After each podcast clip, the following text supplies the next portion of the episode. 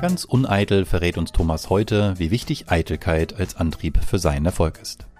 Thomas hat in der vorherigen Episode schon einiges über seine ganz persönliche Erfolgsgeschichte erzählt. Heute verrät er kurz und knapp seine Erfolgshacks, also Tipps, anhand derer du wachsen kannst. Und damit hallo und herzlich willkommen bei Erfolgsgedanke, dem Podcast über inspirierende Persönlichkeiten und ihre WegbegleiterInnen. Denn Erfolg hat viele Gesichter. Mein Name ist Björn Weide und ich digitalisiere mit meinen Kolleginnen bei der Haufe Group die Steuerbranche.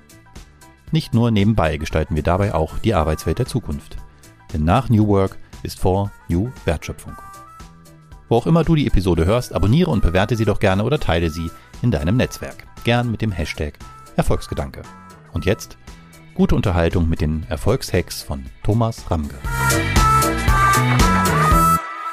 Thomas, du hast uns in der letzten Folge viel verraten über vor allen Dingen dein neuestes Projekt, das Buch Sprunginnovation, was es mit Innovationen auf sich hat. Und das war natürlich letztendlich nur ein i-Tüpfelchen auf dem, auf deiner langen Karriere auch als Buchautor. Haben wir viel drüber gesprochen. 16 hast du schon geschrieben. Das äh, schaffen äh, viele auch noch in viel mehr Jahren nicht. Ähm, also man kann wirklich sagen, du hattest Erfolg und jetzt geht's heute und hier ein bisschen darum, dem nochmal nachzuspüren. Und natürlich mit der allerwichtigsten Frage, was ist denn überhaupt Erfolg für dich? Als Autor, und ich fürchte, das ist fast ein bisschen ernüchternd, hat es, glaube ich, viel mit Eitelkeit zu tun und dem Wunsch, bedeutsam zu sein.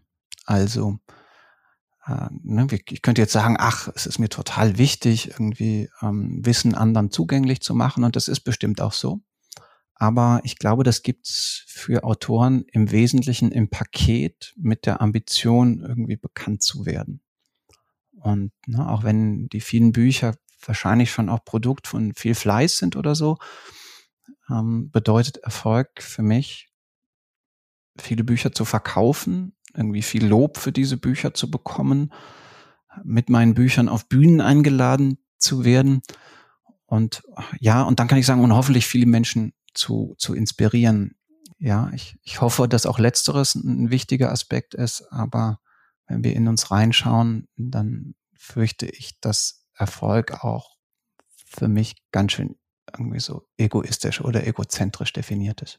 Ist das eine Erkenntnis, die du schon immer hattest? Warst du schon immer so selbstreflektiert, dich da in dieser Hinsicht ganz ehrlich zu betrachten? Oder hast du das im Laufe deiner Karriere irgendwann gemerkt, dass das vielleicht doch der eigentliche Antrieb ist? Nee, also ähm, ich denke, das reflektiert habe ich es wahrscheinlich später aber das war vermutlich schon immer der Fall, vielleicht sogar am Anfang der Karriere noch stärker. Also die Tatsache, dass ich ins Fernsehen wollte, obwohl ich eigentlich tief in mir wusste, dass Fernsehen blöd ist, deutet schon, schon darauf hin, dass ich hier eine, eine, eine, eine seltsame oder falsche Positionierung vorgenommen habe, relativ früh. Also zumindestens keine, mit der man per se glücklich wird. Das Schöne, was ich an, am, am, was ich am Sachbuch und am Schreiben vom Sachbuch irgendwie, oder was ich als so schön wahrnehme, ist, dass du auf der einen Seite ja irgendwie die Möglichkeit hast und auch die Aufgabe hast, dich ganz tief mit Dingen zu beschäftigen, aber auf der anderen Seite dann auch die Sichtbarkeit damit bekommst. Ne, wenn du als ganz fleißiger Redakteur einer Zeitung oder so bist, da gibt es natürlich Unterschiede, aber jedenfalls ganz viele fleißige Wissensarbeiter leisten einen großen Beitrag zum Mehren des Wissens, sind aber kaum sichtbar. Und in der Natur des Sachbuchsautors, zumindest in, in dem Segment des Sachbuchs, wo du mit Sachbuch irgendwie so in Masse verkaufen möchtest, da ist es ja automatisch so, dass der, dass der Autor oder die Autorin auch die Sichtbarkeit bekommt. Und das war früh Ziel. Also zumindestens hat es mich total gefreut, als es geklappt hat. und also, und im Übrigen, ne, du, du, hast jetzt ja mehrfach gesagt, dass ich irgendwie 16 Bücher geschrieben habe. Hm, das stimmt und das war auch sehr viel Arbeit und ich habe daneben ja auch noch ein paar andere Sachen gemacht und so. Und also es ist jetzt nicht so, dass ich mir vorwürfen müsste, ich hätte zu wenig Stunden am Schreibtisch verbracht die letzten 20 Jahre.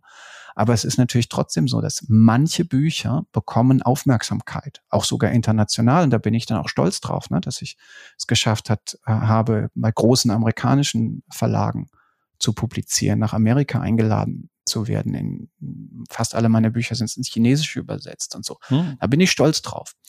Aber gleichzeitig ist es natürlich auch wieder so, dass es Bücher gibt, die ich eigentlich total gut fand, die aber überhaupt keine Beachtung gefunden haben. Und ähm, auch für mich ist es überhaupt nicht vorhersehbar, ob ein Buch, was ich in Planung habe, an dem ich arbeite, danach tatsächlich Beachtung findet oder nicht. Das ist immer irgendwie auch ein Glücksspiel.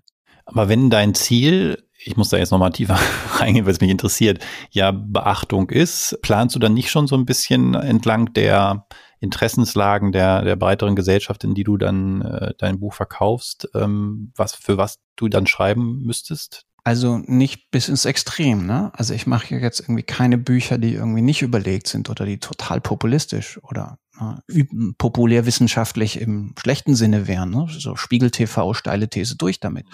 Jedes meines, mein Buch soll irgendwie das Ergebnis einer gründlichen Reflexion und einer gründlichen Recherche sein zu einem hoffentlich interessanten Thema und in der Regel ja auch in der abwägend und nicht eben nicht so, ne, schwarz oder weiß. Okay, es ist nicht die, es ist nicht der, die einfache Suche nach dem schnellen Erfolg, sondern ist schon die Aufmerksamkeit, die Anerkennung für mehr als nur den Ruhm selbst, sondern für das, was du über dein Buch ausdrückst, schon das Reflektierte, das Durchdenkende. Ich meine, du hast nicht umsonst einen Doktor gemacht, das kostet auch Zeit und Arbeit und so. Ist, das ist ja etwas, was Teil deiner Identität ist, die, der da mitschwingt. Verstehe Klar, also die Bedeutung, die Anerkennung, ähm, die, ne, wie, wie drückt sich die aus? Die drückt sich irgendwie so Ne, könnte sich, könnte man irgendwie quantifizieren in reinen Buchsverkaufszahlen, ne, dann steht es da manchmal ganz gut drum, aber bei manchen Büchern auch überhaupt nicht gut drum. Aber sie drückt sich natürlich auch aus in Einladungen zu Panels und Vorträgen und, und, und, und so weiter. Und ne, äh, insofern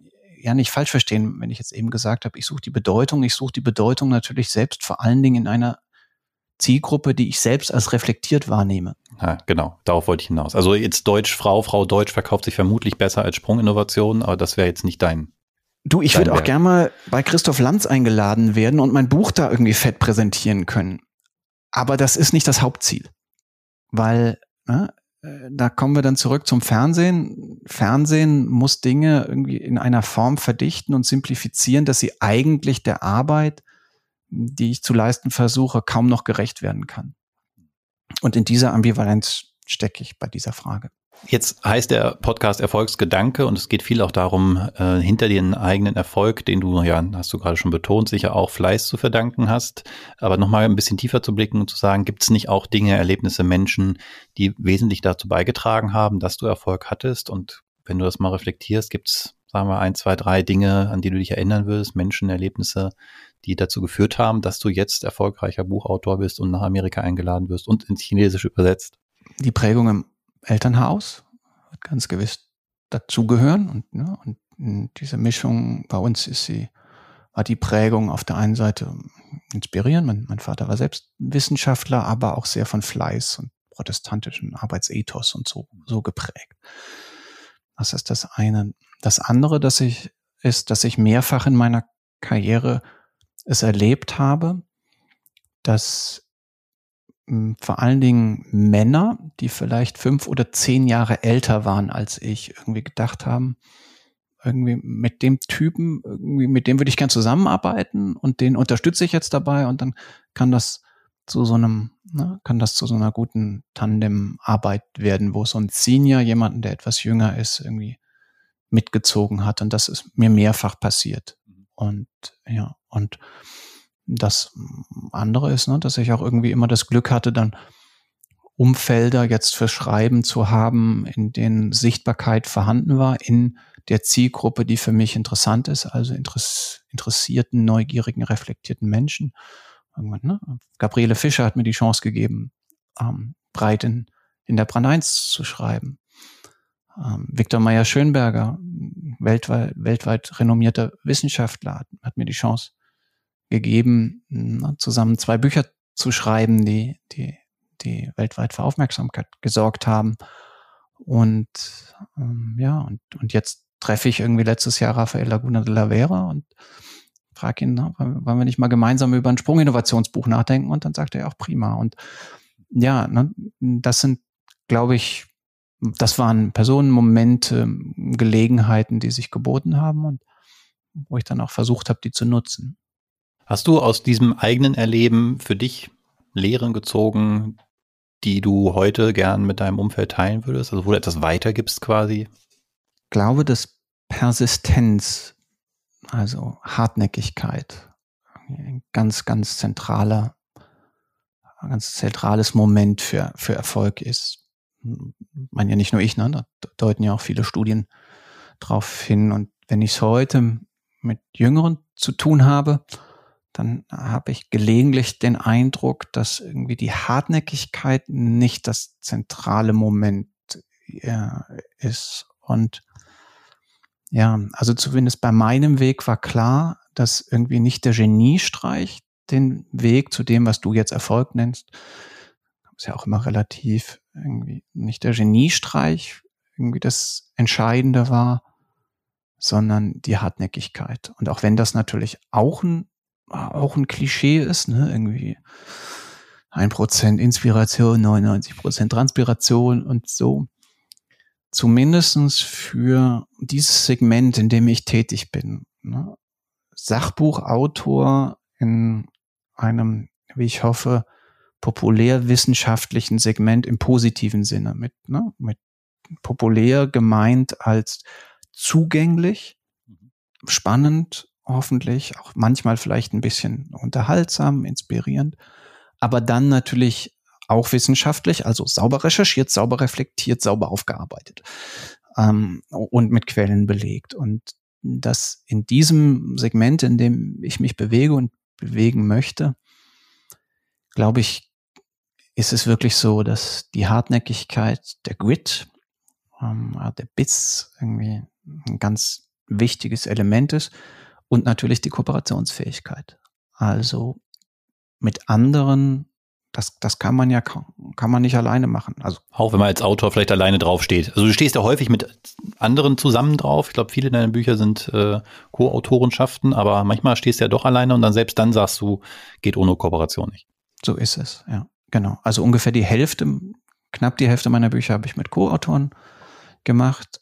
Um, manchmal sogar mit ganzen Teams. Ne? Dieses Infografikbuch, was ich mit dem Infografiker Jan Schwachow gemacht habe, da waren, ne, war, war ich im Lead natürlich, was die, was jetzt die Inhalte angeht und Jan, was die grafische Umsetzung angeht, wobei man das auch so, so, so kann man nicht so einfach trennen, aber dann gab es auf beiden Seiten noch Teams, ein Rechercheteam, was ich geleitet habe und das grafische Umsetzungsteam, was der Jan geleitet hat.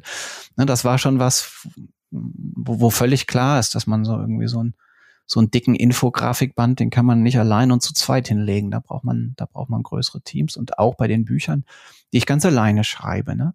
Wenn du hinten in die Danksagungen guckst, dann findest du immer eine lange Liste mit Menschen, denen ich für kluge Gedanken und Austausch danke.